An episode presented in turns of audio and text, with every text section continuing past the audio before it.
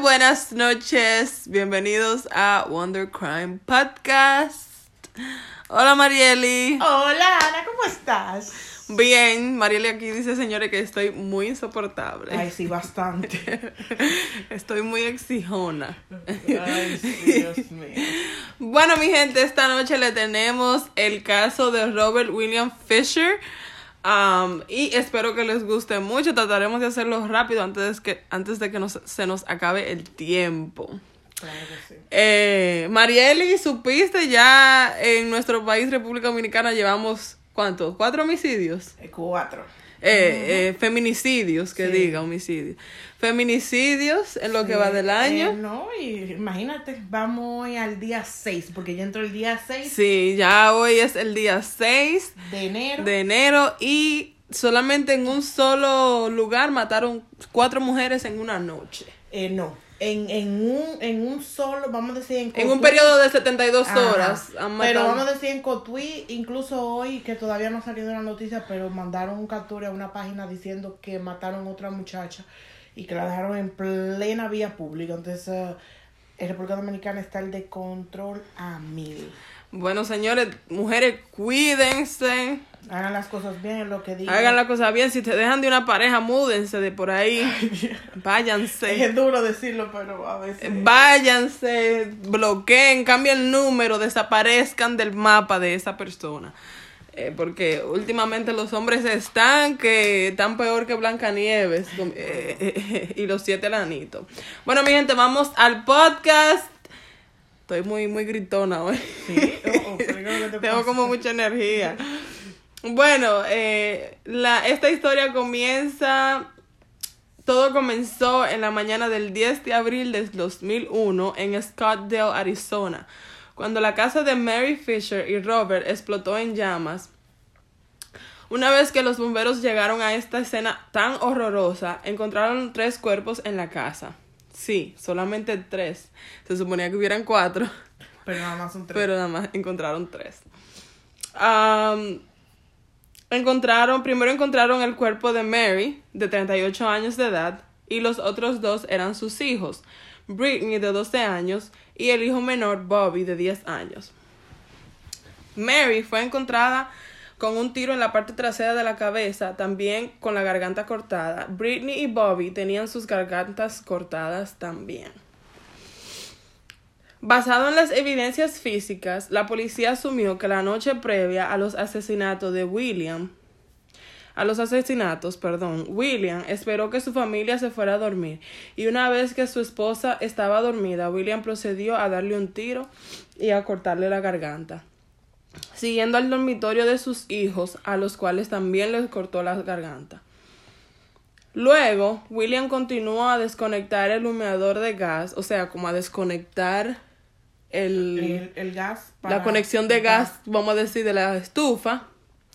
am, y a prender una vela. Fue como un tipo de, como una, una forma de una trampa. Claro. Para Que que, la casa ajá, para darle tiempo a él a salir, pa- obviamente, porque él no se quería morir ahí adentro.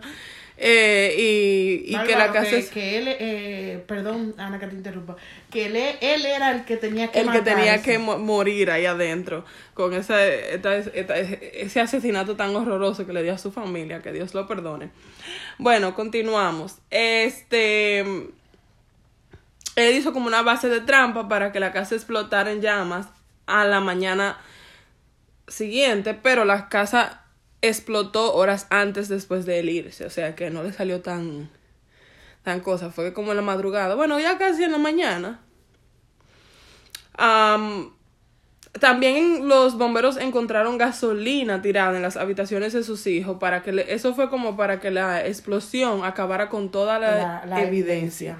Para que no quedara nada, pero no le salió el, le salió el tiro por la, culata, porque Como decimos nosotros los dominicanos, señores, que solo es una frase que usa, que usa todo el mundo. Sí, sí, por, por si acaso. Um, según con el reporte policial y algunos testigos, dicen que Robert eres, es un hombre de muchas caras, ya que se dice que él se hacía pasar por un marido amoroso y un buen padre. Cabe destacar que según lo que decían, El matrimonio fue difícil desde el comienzo y algunos testigos dicen que Mary había confesado que Robert era un hombre controlador y autoritario. Imagínense eh, prácticamente lo que estaban hablando de los homicidios, Sí, pero es, que es como, como te digo, Ana, desde el principio ella sabía más o menos por dónde iba la cosa. Nadie cambia, nadie cambia. No. La gente Bueno, no, espérate. El, el ser humano no cambia, mejora. Sí, pero, pero- hay seres humanos que no cambian.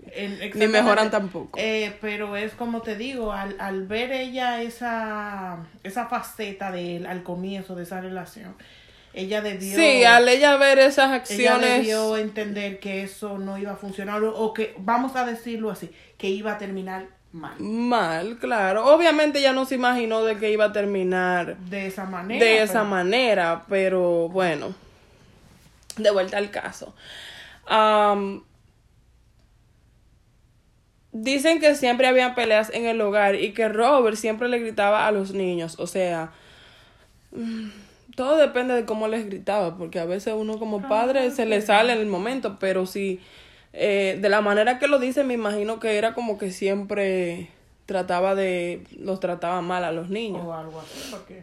Dicen que el matrimonio estuvo a punto de terminar en divorcio años antes de los asesinatos, ya que Robert una vez le confesó a Mary que él tenía una enfermedad de transmisión sexual y que él tenía una amante. Según lo que leí en otra am, en otra cosa de noticias, pues saben que estos casos los buscamos, buscamos las noticias y todo y después los traducimos al español. Según lo que encontré, era como que él había tenido, él le confesó a sus amigos de la iglesia de que él tuvo relaciones con una servidora sexual y ella le transmitió Una enfermedad venérea. una enfermedad venérea. Ah, a lo que Mary procedió a botarlo de la casa. Él se fue y dicen que él se fue a su lugar favorito, a donde le gustaba ir de cacería, obviamente, al bosque. Ah, pero solo pasaron unos días, señores, porque Mary lo perdonó y hubo una reconciliación en donde ellos los dos llegaron al acuerdo de que irían a terapia matrimonial y su iglesia, en su iglesia, a donde los dos asistían. Cabe destacar que ellos los dos iban a la iglesia y tenían posiciones en, sus igle en su iglesia. Él era un doorsman, eso viene siendo como el que recibe a las personas, y ella era como de las que predicaban, cosas así, algo así. Perdón, Ana, pero eh, él era el que recibía y, y, y, y escuchaba, ya sea la misa o la oración. Sí, las personas, tú sabes que aquí como se paran en la iglesia afuera. Sí, pero eh, acostarse con una...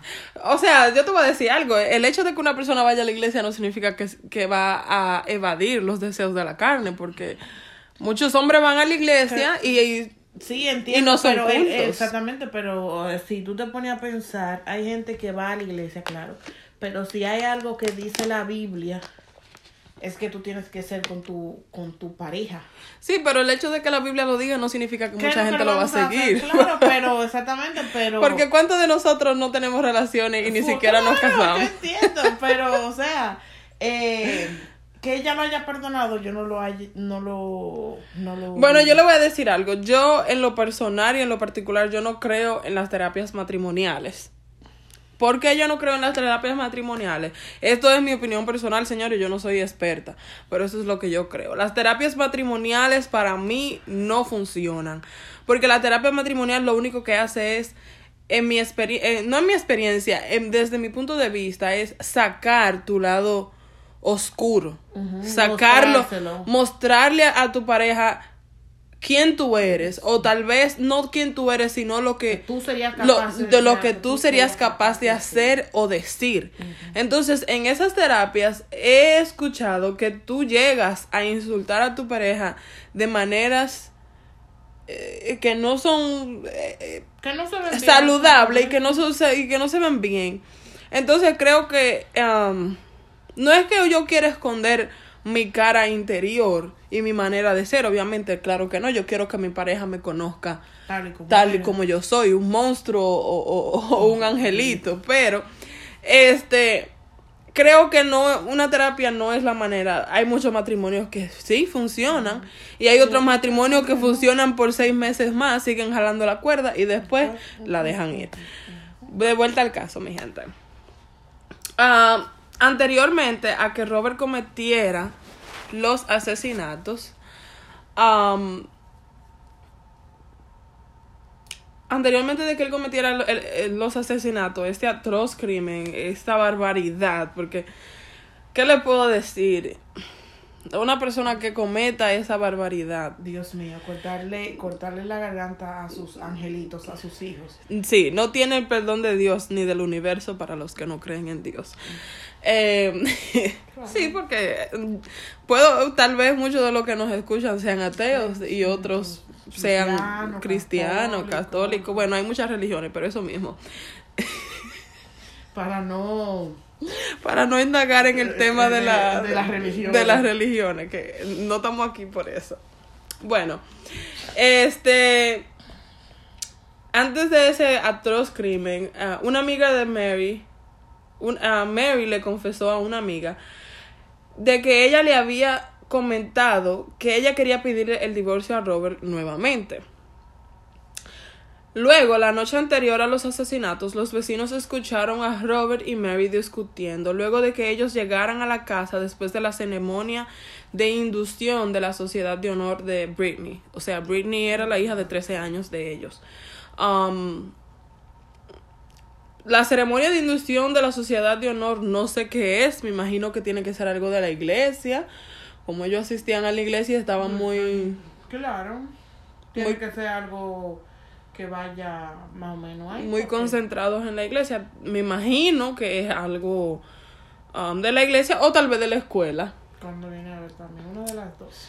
Bueno, señores, aquí está el motivo y la teoría de lo que la policía cree que sucedió y por qué ellos creen que lo mató. Y también yo, um, pues, tengo mi teoría sobre esto.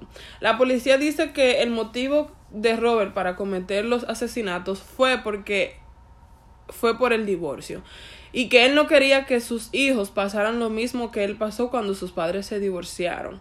Ahora, lo que yo agrego, mi gente, es que tal vez no era tan solo por sus hijos, sino porque él no quería sentirse abandonado.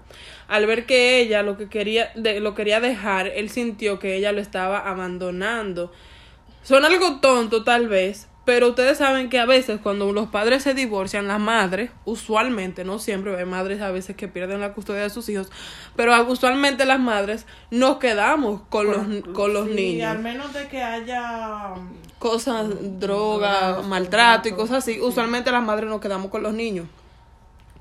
Y yo siento que lo que, lo pienso y siento que lo que él sintió fue un sentimiento de abandono y dijo, como dicen muchas personas ignorantemente, yo no voy a dejar que ella viva con mis hijos, como que ella le restriegue, ok, te dejamos, te abandonamos, estamos bien y no te necesitamos. Exactamente.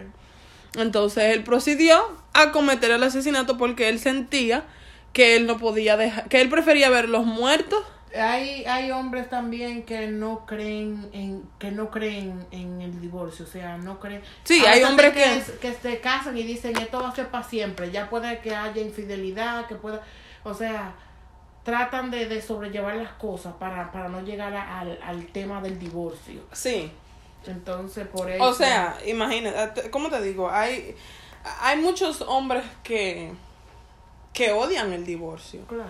Pero también creo que eso también depende de nosotros los padres, de, de llevar nuestros hijos a terapia y hacerlo entender por qué el, divorcio. Y creo que muchos padres fallamos en eso, en decir, mira, nos vamos a divorciar porque ya no nos llevamos bien, creemos que lo mejor no es saludable para los hijos. Porque en realidad, si dos personas están casadas y no se llevan bien y lo que hay peleas, Claro. Entonces, lo mejor es el divorcio, pero hay que hacerle entender. Yo creo que antes de uno tomar el paso de divorcio, creo que lo bueno sería llevar a los niños a una terapia psicológica. una terapia. Donde se le pueda ir explicando el por qué mamá y papá, ya, no van a estar juntos. ya no van a estar juntos, ya se van a dejar. Creo que esa sería la mejor vía. Pero, eh, disculpa que te interrumpa. Eh, claro, y aunque los niños eh, vean que ya ustedes como pareja no están juntos, ustedes tienen que dejar de saber también que como pareja ya no van a estar, pero siempre van a ser los padres. de él o ella. Claro, es Dale el apoyo. Mira, mamá y papá, te vamos a seguir amando, vamos a seguir estando aquí para ti y vamos a tener comunicación como amigos para darte una buena educación a ti. ¿Me Es como vamos a decir, vamos a decir, eh, eh, el papá de mi bebé y yo, de Ajá, mi hijo, sí, y claro. yo nunca nos casamos, no, pero sí terminamos de, en buen Claro, acuerdo. O sea, nosotros dijimos, no vamos a ser pareja, pero sí vamos a ser padres. Mm, Él, mi hijo, sabe que su papá está ahí y él sabe que yo estoy aquí. Independientemente, él sabe que sus papás no están juntos, Pero son, son padres. Y, Claro, y lo queremos, lo amamos, todo eso. Y, y no pongo ese ejemplo de que porque, ay, que, pero que quiero que, como es un es el mejor ejemplo Lo que tengo, porque él y yo no estamos juntos. Y esto, como estamos hablando del caso del divorcio y eso, pues bueno, yo creo mis padres nunca se casaron. Pero yo tampoco. entendí, en mi, en, mi, en, mi, en mi experiencia sí hubo violencia doméstica de parte de mi papá con mi mamá, Claro, es como. pero yo lo perdoné. Claro, exactamente, es como te digo, casi el 90 y. El, el 70%. No vamos a decir el 90, pero el, 60%. El 70% de los matrimonios eh, latinoamericanos Bueno, son golpeadores, ya sea mujer a hombre o hombre a mujer, o sea, viceversa. Sí, siempre hay un- una colección de, De violencia. de violencia. Y lo que yo también digo es que, perdón si me escuchan muy lejos, de que me senté en el piso. ya no aguanto. Ya no, estaba- ya no aguantaba estar aplastada. Sí, eh, lo que yo digo es que a veces uno, uno a veces, yo he escuchado muchas mujeres que dicen, yo no me voy de la casa por los niños, o yo no puedo dejar este matrimonio por los niños. Pero al final del día sus hijos no les lo van a agradecer, porque sus hijos lo único que se van a recordar es las peleas, los golpes, si había golpes.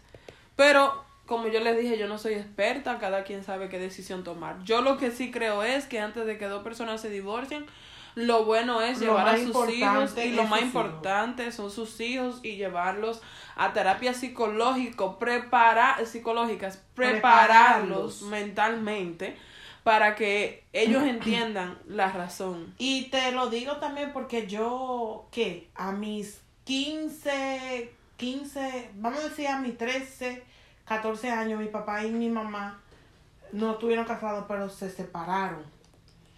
Y yo sufrí mucho, o sea, aunque también hubo violencia de esa parte, yo quería que mi papá estuviera en la casa. Yo quería que ellos estuvieran juntos. Y yo no entendía. Yo no entendía por qué ellos tenían que, que cada quien estar por su lado. ¿Me entiendes? Entonces, eh, a veces es lo mejor. A veces es algo más saludable. Que cada quien tome, tome rumbos separados, claro, y, y, y, y tú sabes también que yo digo que a veces eh, uno cree que le está haciendo un bien a los hijos quedándose con esa persona, cuando en realidad no, No. tú no le estás haciendo bien, ni te lo estás haciendo tú, ni se lo está, porque vamos a decir, tengo un ejemplo, pequeño ejemplo, este, una vecina mía, bueno, una vecina de nosotras cerca, no voy a dar mucha información. Eh, obviamente ellos son de religión diferente. Tampoco voy a dar mucha información sobre eso. Este, ellos son de religión diferentes. El, el señor es como Robert. Él se hace pasar por el padre perfecto, el hombre perfecto, todo muy perfecto, todo muy lindo. Y por detrás le pega a su esposa, trata mal a las niñas. Bueno, no, no tan mal, pero se hace, él se vende como un buen padre y un buen esposo. No la deja trabajar, la maltrata, le dice que él va a hacer lo posible para que le quiten a las niñas, eh, la quiere hacer pasar por loca, eh, graba las llamadas. Int- hemos, hemos intentado buscarle ayuda, pero ella no quiere porque ella dice que el matrimonio, que esto, que lo otro. Y ella cree que el matrimonio es más importante que su salud mental y que la salud mental de sus hijas. No, y la tranquilidad, no hay algo más también que la paz. La paz, por eso mismo, la, la salud mental, eh, todo eso tiene, para mí todo eso está Eh, compuesto. compuesto, porque eh, los niños ne- necesitan estar en paz, en tranquilidad. Um, y bueno, vamos de vuelta al caso, que a veces nosotras no corremos. Um, algunos días después um, de la muerte de Mary y sus hijos, la policía pensó que tenía a Robert emboscado, ya que según lo habían localizado en una cueva cerca de Payson, Arizona. Luego de que el auto de Mary, un SUV, y su perro llamado Blue fueran vistos por una persona que acampaba en la zona. Pero, señores, eh, una vez que la policía se acercó a la cueva con una cámara especial llamada Swaver, Swaver, Swa- Sewer, algo así se llama, no lo sé pronunciar muy bien. Eh, no, me imagino que lo más seguro él hizo. Ay, Dios, señores. él hizo creer que él estaba ahí. Porque, como todo. No, no, no, pero escucha, escucha, escucha, escucha.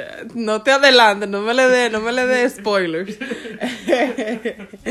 Um, una vez que la cámara entró a la, cru- a la cueva, me imagino que esa cámara si- viene siendo como un pequeño robot que ellos mandan, que ellos controlan. Yo no sé si tú lo has visto en la serie. Esos, Algo- esos robots algo similar. Algo similar, bueno. Eh, una vez que la cámara entró allí, eh, no había ni rastros de que Robert hubiera estado allí dentro. La policía cree que Robert plantó la camioneta y dejó al perro como una distracción para que ellos pensaran que estaba ahí en lo que él escapaba. Algunos de los amigos de Robert piensan que él cometió suicidio, ya que había confesado que cuando Mary lo dejó la primera vez, él se fue al bosque y contempló el suicidio. Otros piensan que él está vivo y que ado- adoptó una nueva identidad. Pero aquí está un pequeño catch. Robert. Robert es un hombre muy hábil y muy astuto, Muy señores inteligente. muy inteligente y con mucho entrenamiento de supervivencia. Resulta que Robert Fisher es un veterano de las Fuerzas Navales de los Estados Unidos. Aparte de eso, es un cirujano de un técnico de catéteres. No sé lo que significa bien. Tendría que buscarlo.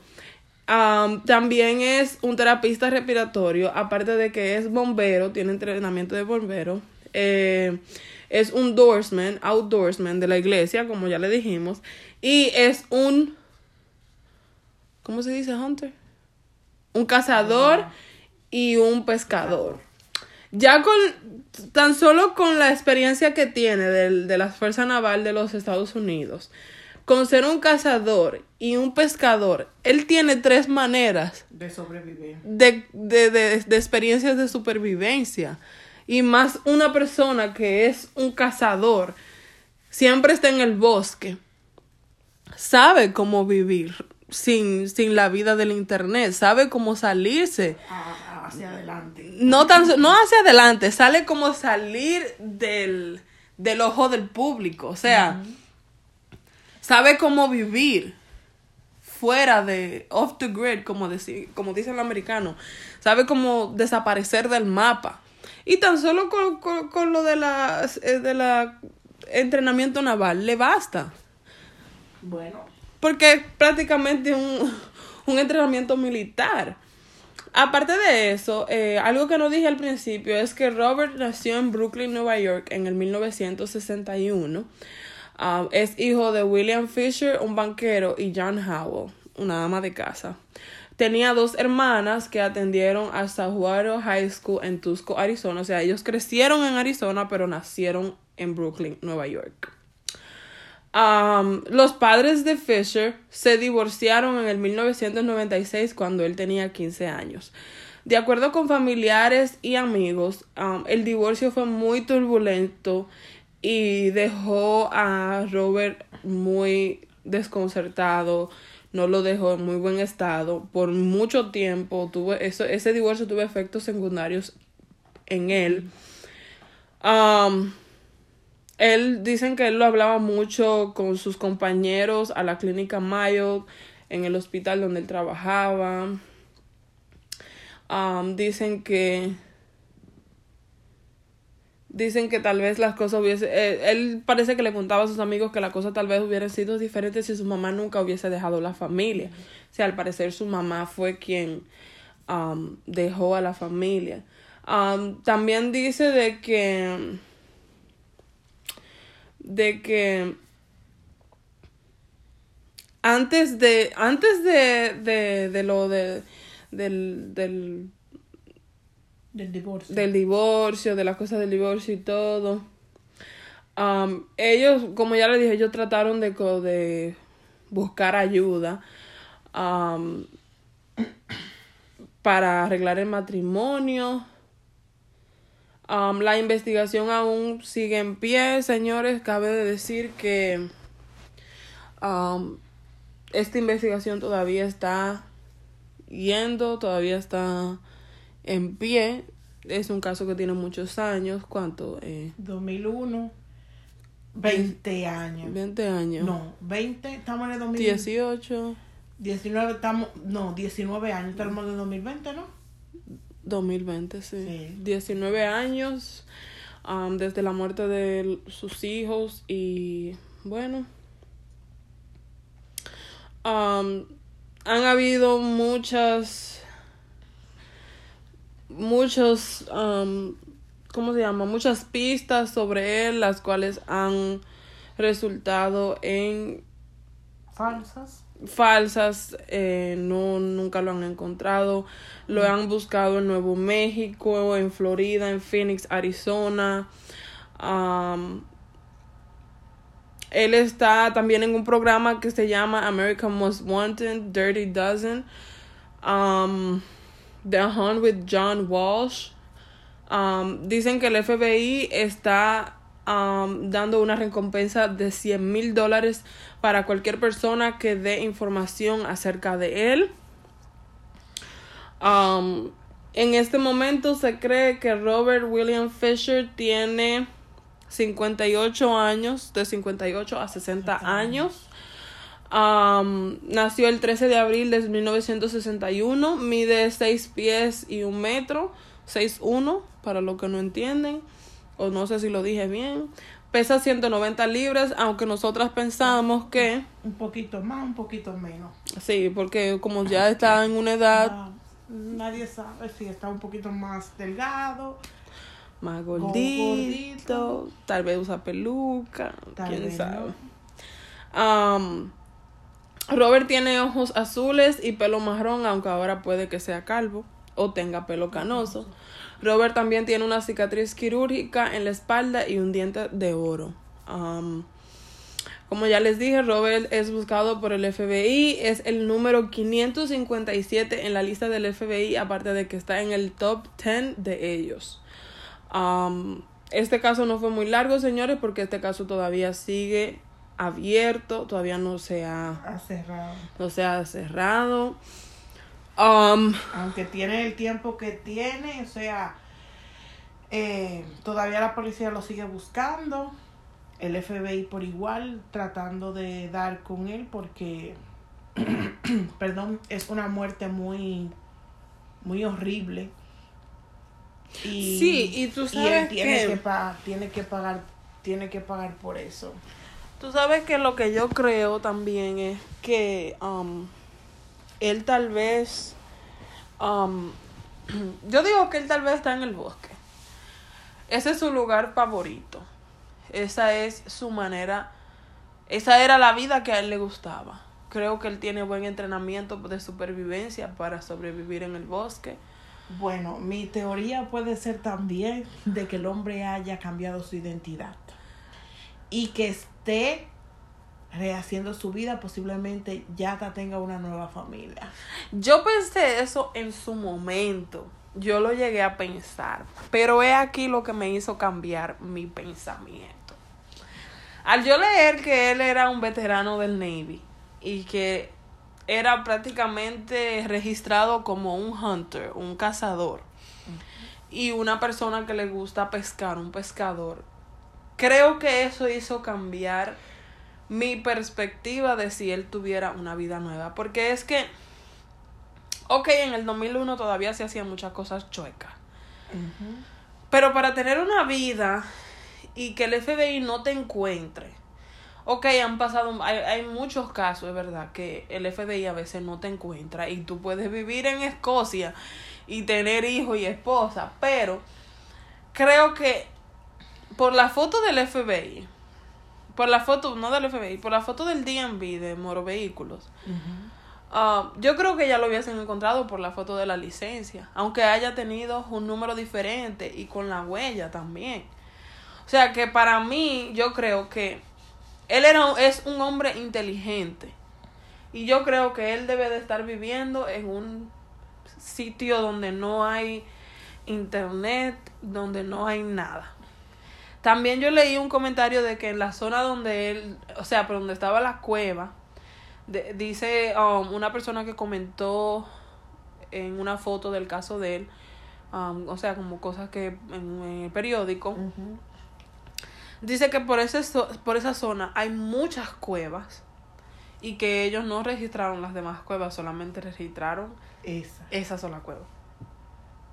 es cierto que los, ¿cómo te digo? Los,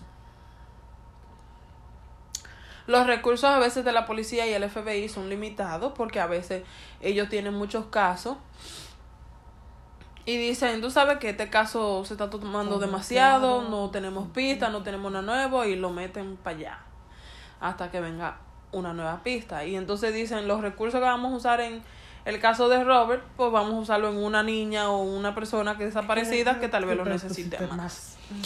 Y lo que yo digo es... Eh, Posiblemente cuando viene a ver, sí, pueda que tengas razón, está alejado de toda la civilización. Civilización, sí. Dicen, y, y, está, depende, porque vamos a decirlo para acá, muchísimas montañas, sitios solitarios. Mira, nosotros donde nosotros vivimos estamos cerca de la frontera con Tennessee y están las Smoky Mountains. Sí. Está Blue Ridge Mountains. Hay muchas montañas. O sea, en e, Estados Unidos está cubierto de parques boscosos, montañas. Que a veces yo veo la noticia o a veces veo eh, crímenes casi perfectos eh, que lo dan y, y vi a veces decía, Dios mío, mira, esta persona, le decía a mi pareja, que en padre de le decía, mira, ese vino para acá, para Rally, o vino para pa Sí, o sea, entonces, este, eh, Carolina del Norte, Carolina del Sur, Kansas, Tennessee, Montana, son sitios donde la gente, se, donde la mayoría de los asesinos vienen a esconderse. Vienen y se esconden porque saben que aquí pueden vivir fuera de la civilización. Hay maneras de una persona vivir fuera, y más si tiene el entrenamiento necesario. O sea, una persona puede tener, eh, eh, porque tú sabes que usualmente la familia perfecta americana tiene seguro de vida, tiene todo tipo de cosas de dinero. Por eso es que a veces yo siempre he dicho, cuando ustedes conozcan a alguien, ya sea para pareja, ya sea para entablar una, algo para ustedes vivir juntos y usted no conoce tanto a esa persona, en internet hay una página que usted lo que paga es un dólar, señores, con una tarjeta y usted averigua el récord de esa persona donde vivió. Y no necesariamente, mira, una vez yo fui a donde, um, no fui, una de mis maestras en la escuela me dijo, cuando tú vayas a la casa de una persona, ya sea un hombre, una mujer, Tú vas, le dices, permiso, voy al baño. y le revisas el botiquín. Ahí tú vas a ver todas las pastillas. Si bebes muchas pastillas, olvídate, sal de ahí que es loco. sí, entonces, porque como te digo, yo, yo una vez eh, cuando me iba a entrar con mi, en mi relación, que ya ha pasado un tiempo, yo le revisé el récord. Yo dije, bueno, esta persona me está diciendo que nos demos una oportunidad, yo me voy a vivir, pero yo no sé qué loco es. O sea, yo no sé qué me va a hacer o eso. Entonces yo, y yo vi en cada una de las direcciones, ya sea en Nueva York, New Jersey, en las direcciones donde él vivió, esas direcciones me las presentó. O sea, cayó preso una vez y supe por qué cayó preso. O sea, siempre, señores, traten de buscar. información. Nunca Eh, entren con una persona así al azar. Sí, te amo, te quiero, te adoro, no. Investiguen. Sí, yo creo que también la personalidad de esa persona, a veces uno tiene que fijarse en los pequeños detalles de esa persona, cosas que no todo el mundo nota, pero que tú tal vez si te pones a mirar la manera en que se mueve, la manera en que habla, cómo se limpia las uñas de los dedos, Claro. cuáles manías tiene, cómo se cómo cómo que- cómo le gusta que se pongan las las toallas, cómo Todo, todas esas cosas te pueden dejar cómo es esa persona y qué personalidad tiene. Siempre le digo y a veces le digo a Marieli, uno no, no debe subestimar a nadie. Uno no debe subestimar el poder de una persona, ya sea mujer, hombre o niño, porque a veces hasta los niños son impredecibles. Um, uno no debe subestimar a nadie. Yo creo que eso es algo que me caracteriza, que yo no subestimo a nadie. Yo, si, si tú me dijiste, mira, yo te voy a hacer esto, ya yo, ya yo estoy pensando Pensando. 10 maneras en cómo yo voy a evitar que tú hagas lo que tú prometiste. Ujú. Um, y yo creo que, por de vuelta al caso, yo creo que sí, que ese hombre sigue vivo. Tal vez tenga una, una nueva identidad, una familia, tal vez. Pues posiblemente uno nunca uno nunca sabe porque hay gente que se presta para lo malo como hay gente que se presta para No, lo y bueno. que, y que, y que es verdad, porque mira, ellos hay muchos asesinos como The Zodiac Killer, que es un, un- el asesino del zodiaco, yo creo que así se le dice, que es uno de los asesinos más famosos de los Estados Unidos, creo que así es, de los Estados Unidos, que nunca lo encontraron. Jack the Ripper, que era el uno de los asesinos más famosos de, de Inglaterra, de London, que aterrorizó la ciudad de London por muchos años, nunca tan, eh, eh, si mal no me, si no me equivoco, nunca lo encontraron. O sea, fue- so- son personas que mataron cientos de mujeres y nunca sus claro. caras se dieron a conocer. Eh, Ted Bundy también, uno de los, eh, también fue un asesino, uff, famoso, que muchas veces lo, o sea, él se había casado, o se había metido con una muchacha y, y su hija, o sea, ella tenía su hija, y él, aún con ella, él, Él mataba, mataba. mujeres, Ay, y era solamente mujeres. Y, y, y él a veces se reía. La serie está en Netflix para los que quieran verlo. Ted Bundy. Um, es, hasta yo la voy a ver señores ustedes le saben voy, a que, estar, le voy a estar contando los domingos a ver qué me pareció ustedes saben que yo soy muy muy muy criminalista, muy demasiado. Yo, yo estoy frustrada. este, y bueno, nada, mi gente. Eh, hasta aquí llega el podcast. Fue un placer y no se olviden, señores, eh, no es el dinero, no es el dinero, sino es que cualquier cosa, cualquier información, porque Sí, y, y si que ustedes uno tiene derecho de cualquier- saber con quién se está metiendo. y exactamente investiguen. Usted nunca conoce a su vecino.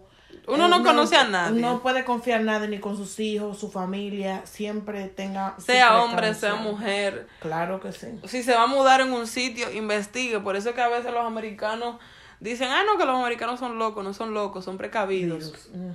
Y yo me considero una persona precavida. Yo trato de... Antes no tanto como ahora, porque después que me convertí en madre, obviamente Sí, trato de tener mucho más cuidado con quién me junto. Y yo soy una persona que yo no me ligo con todo el mundo. Mariel está de testigo. Sí, que tiene un temperamento. Tengo, eh, mi temperamento es muy fuerte y no todo el mundo me... No me ligo con todo el mundo porque no, no, exactamente. hay, todo el mundo me da buena espina. hay personas que me dicen, ay, eh, tú tienes, tú tienes dos hijos, porque tú nada más pones el varón en, en tus redes sociales? Yo le digo, ya una niña hay que cuidarla más.